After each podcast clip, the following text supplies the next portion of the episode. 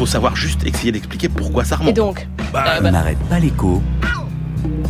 Le débat.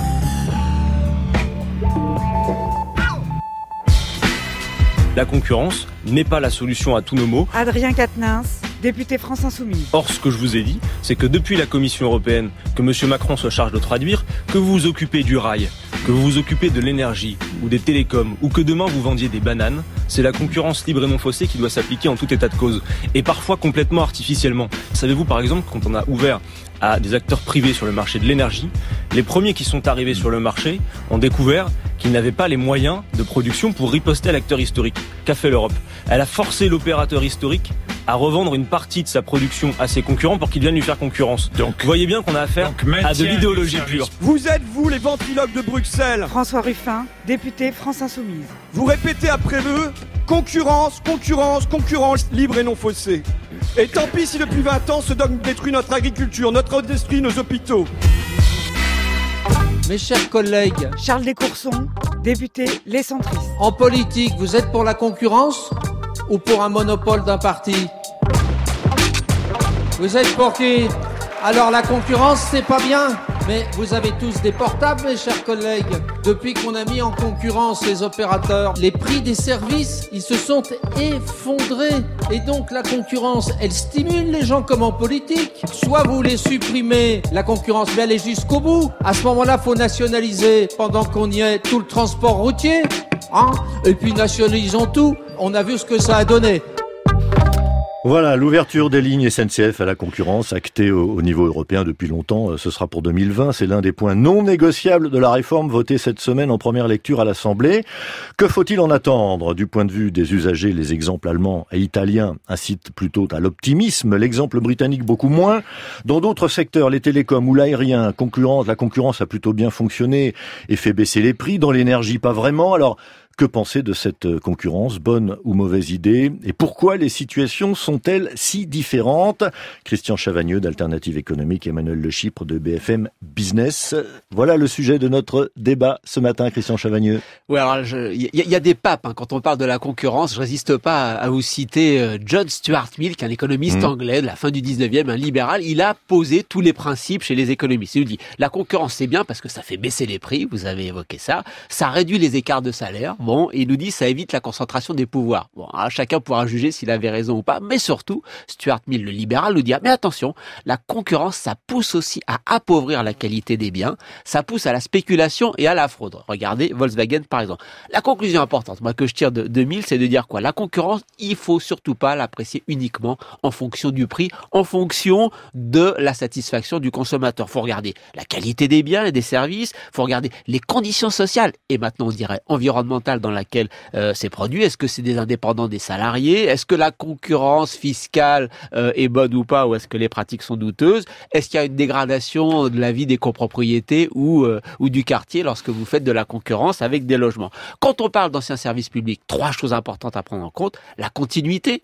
Est-ce que la dimension sociale euh, reste là? Est-ce que la dimension territoriale reste là? Et l'investissement, est-ce qu'il y a l'investissement qui prépare l'avenir? Bref, il n'y a pas de règle générale. C'est pas pas bien ou, ou, bien la concurrence. Il y a des ouvertures à la concurrence qui échouent. La distribution d'eau en France, ça a été complètement libéralisé, ouvert à la concurrence. Pratiquement toutes les municipalités reprennent la distribution d'eau parce que ça n'a pas marché. Dégradation de la qualité, hausse du prix, pas d'investissement. Par contre, il y a des secteurs où la concurrence, ça réussit. Euh, euh, bah là, je vais peut-être laisser Emmanuel parce que je n'ai pas trop.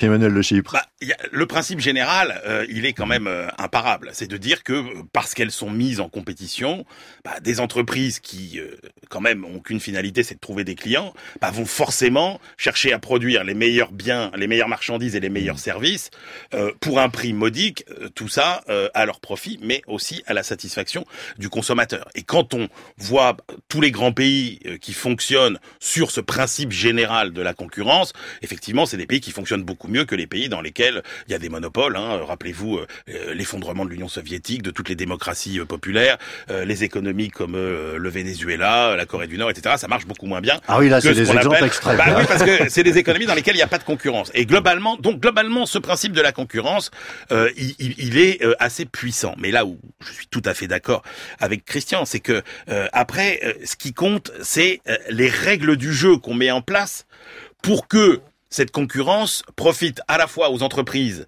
euh, qui la pratiquent, aux clients et, Et aux, aux salariés. Et par exemple, prenez, euh, euh, je prends l'exemple de, no- de notre prix Nobel Jean Tirole. En fait, Mm. tout le but de sa recherche, c'est ça, c'est d'essayer de trouver les conditions d'organisation des marchés pour que ça profite euh, à tout le monde. Et la réalité, c'est qu'effectivement, il y a des marchés où ça a bien fonctionné. Prenez l'aéronautique, par exemple. Là, on tout le monde aujourd'hui paye beaucoup moins cher ses billets d'avion, a une offre beaucoup plus importante. Il y a beaucoup plus d'entreprises et beaucoup plus de Avec salariés des, avec dans des ce secteur. conséquences pour les salariés d'Air France. Pour les salariés d'Air on le France, voit en ce moment. Oui, mais euh, si vous prenez au niveau mondial le transport aérien, dire le nombre d'emplois créés par le transport aérien à l'échelle mondiale, ça a été considérable. Donc s'il y a des entreprises après qui n'arrivent pas à s'adapter, c'est une autre histoire. Mais les conditions sociales du low cost, Emmanuel, dans l'aérien, c'est Prenez- pas terrible.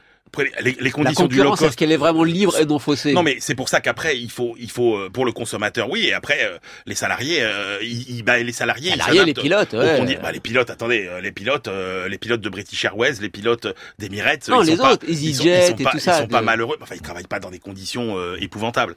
Prenez les télécoms, on a quand même des bons services, euh, des bons réseaux. euh, là, ça a marché. Les télécoms, c'est le bon exemple. Après, Mais dans l'énergie, après, Ouais, enfin, les télécoms, je dirais un mot, hein, ça a marché, Non, mais- pas sûr. Hein. Attendez, après, il y a des cas où on n'arrive pas à organiser le marché et où finalement, les entreprises, parce que la concurrence c'est quand même dur, elles arrivent à s'entendre. Et c'est quand même très souvent. Si vous regardez les cas euh, qui sont sortis régulièrement d'entente entre les entreprises, je vous rappelle cette fameuse phrase du cartel de la lysine, un produit chimique. Nos clients sont nos ennemis, nos concurrents sont nos amis. Mais il n'y a pas que ça, il y a la lessive, la farine, les banques, les sociétés de travail temporaire, l'audiovisuel, le luxe. Il y a cette tentation de s'entendre sur le dos du consommateur, et ça, ça arrive euh, beaucoup. L'audiovisuel, qu'est-ce que ça vient faire? J'ai pas dit l'audiovisuel Si, si. Si. Non, j'ai pas dit l'audiovisuel. Le- le- oui, l'audiovisuel, ils ont été condamnés, effectivement, pardon. Ah, oui, ah, pas, euh, ah. ils ont été condamnés pour entente. Alors, euh, il s'agit pas de l'audiovisuel euh, public, euh, évidemment, mais le luxe aussi, euh, il y a eu beaucoup de beaucoup d'ententes.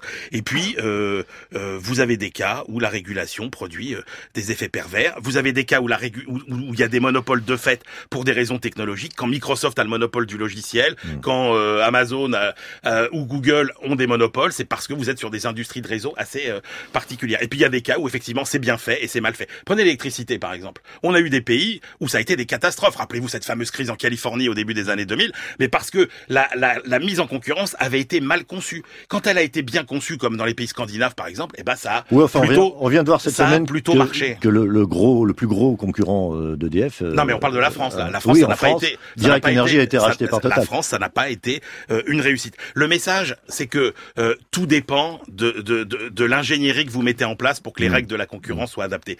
Et après, il n'y a pas effectivement euh, d'idéologie. Après, c'est ça. C'est est-ce que vous mettez en place les bonnes règles pour que ça marche? Et ça marche, ou bien est-ce que vous le Vous êtes mettez assez pas d'accord en place finalement? Bah, et, et ça, je pense que sur le chemin de fer, on va le prouver. Alors d'abord sur les télécoms, j'aimerais bien, j'aimerais bien revenir parce que effectivement, euh, on l'a dit depuis le début, les conditions sociales pour les salariés, les conditions générales sur l'emploi, par exemple, la concurrence, on nous dit sur les télécoms, ça marche bien. On a eu une baisse des prix, tout le monde l'a contesté- euh, l'a- constaté, ça fait donc du gain de pouvoir d'achat, ça fait plus de demandes, ça fait plus de croissance, plus d'emplois, donc les télécoms plus d'emplois. J'étais à regarder les, les chiffres effectivement euh, du régulateur des télécoms, les prix des services mobiles ont été pratiquement divisés par deux depuis 2010. Les prix des services fixes, c'est plutôt en si on fait 2010, euh, 2012 jusqu'à aujourd'hui.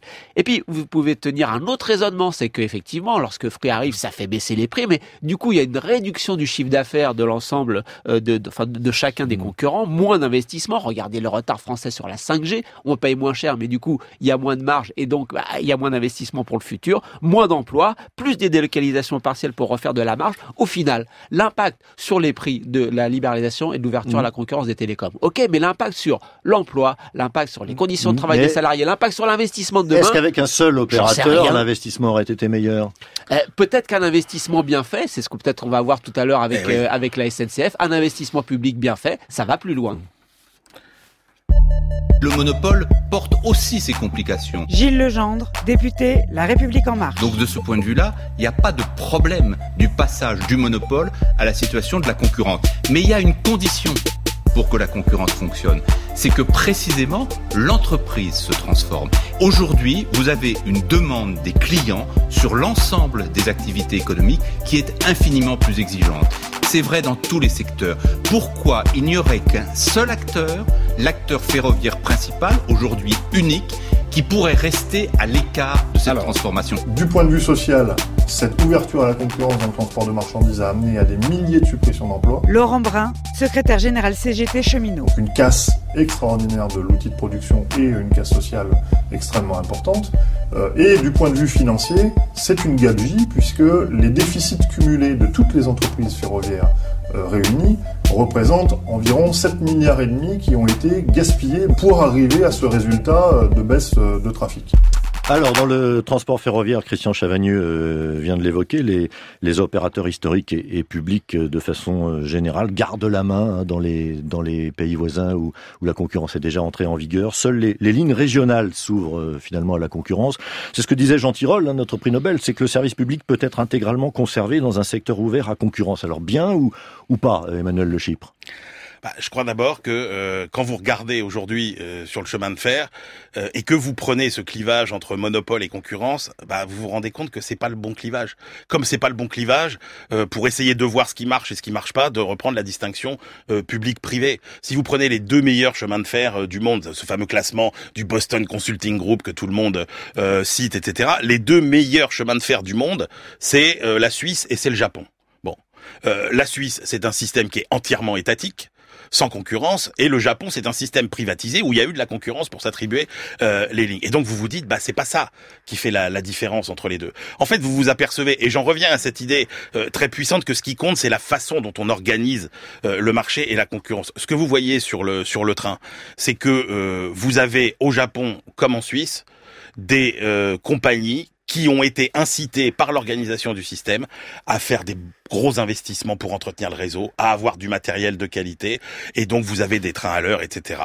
Mais incité par le système, comment, euh, eh ben comment ça, que, ça eh se ben, fait eh ben, alors là, on est sur ce qu'on appelle des, des, des, monopoles naturels, c'est-à-dire qu'en gros, il faut quand même qu'on voit bien que l'infrastructure soit entretenue, euh, notamment par le par le public. Mais au Japon, le système est organisé pour que euh, les compagnies privées contribuent à, à ça. Et donc, qu'est-ce qu'on voit? Eh ben, par, comme par hasard, c'est que les pays où les billets sont les plus chers, c'est quand même la Suisse et c'est quand même le Japon. Ce que je veux dire, c'est qu'il y a un moment où il faut se rappeler qu'une des lois d'airain de l'économie, c'est qu'on en a toujours que pour son argent.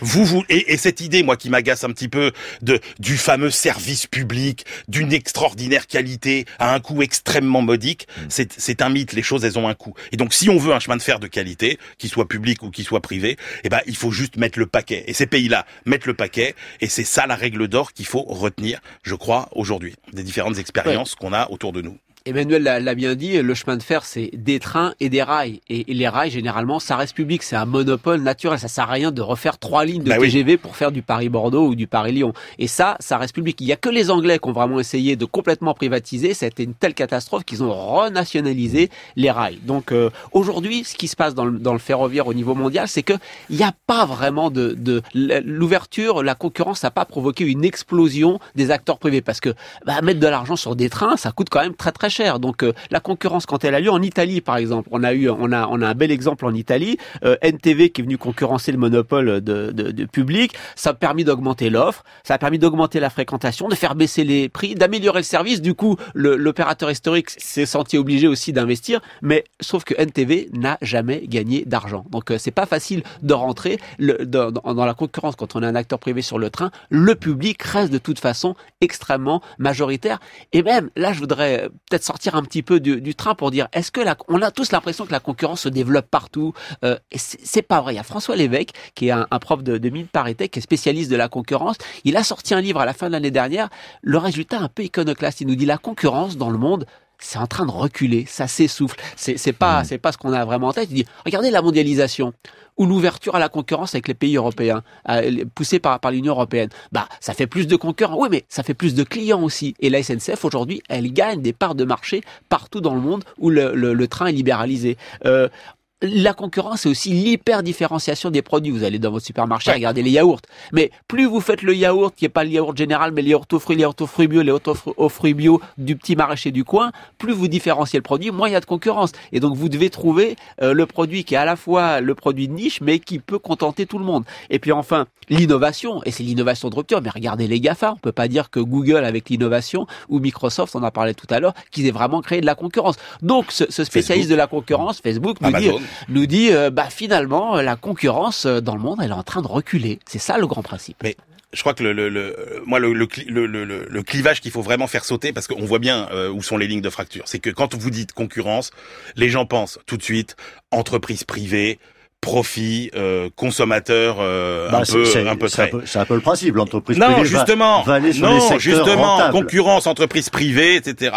Et après, vous avez monopole, service public, entreprise étatique. Et il faut casser tout ça. La réalité, c'est que la question, c'est celle du service public. Mais après, le service public peut être totalement rendu par des entreprises privées. Je vous rappelle qu'avant la Deuxième Guerre mondiale, tous ces services, le chemin de fer, l'électricité, l'eau, etc., étaient rendus par des entreprises privées. Aujourd'hui, bazar, Emmanuel. C'est pour aujourd'hui, ça qu'on a aujourd'hui, nationalisé. euh, le transport scolaire, aujourd'hui euh, l'eau, euh, contrairement à ce que dit Christian, il n'y a pas de, je veux dire, euh, c'est pas c'est pas parce que ça marche pas que les ré- que les régies municipales reprennent euh, la Bah main si. aujourd'hui. Mais non, c'est parce que vous avez toujours les mêmes cycles en matière de l'eau. C'est que vous avez des municipalités qui n'osent pas euh, augmenter le prix pour pas mécontenter leurs clients, qui ne font aucun investissement, qui quand les réseaux sont délabrés font appel aux entreprises privées euh, parce qu'elles savent pas quoi faire. Les entreprises privées font les investissements, augmentent les prix et après on se dit ah bah non c'est trop cher, on va repasser en régie. C'est des cycles Ouais, tout ça. simple, ouais. C'est des cycles, c'est des cycles. Et donc, ce qu'il faut se poser, c'est qu'est-ce qu'on attend d'un service public qui le rend. Les services, euh, euh, les, les entreprises privées peuvent tout à fait rendre euh, des services euh, euh, publics.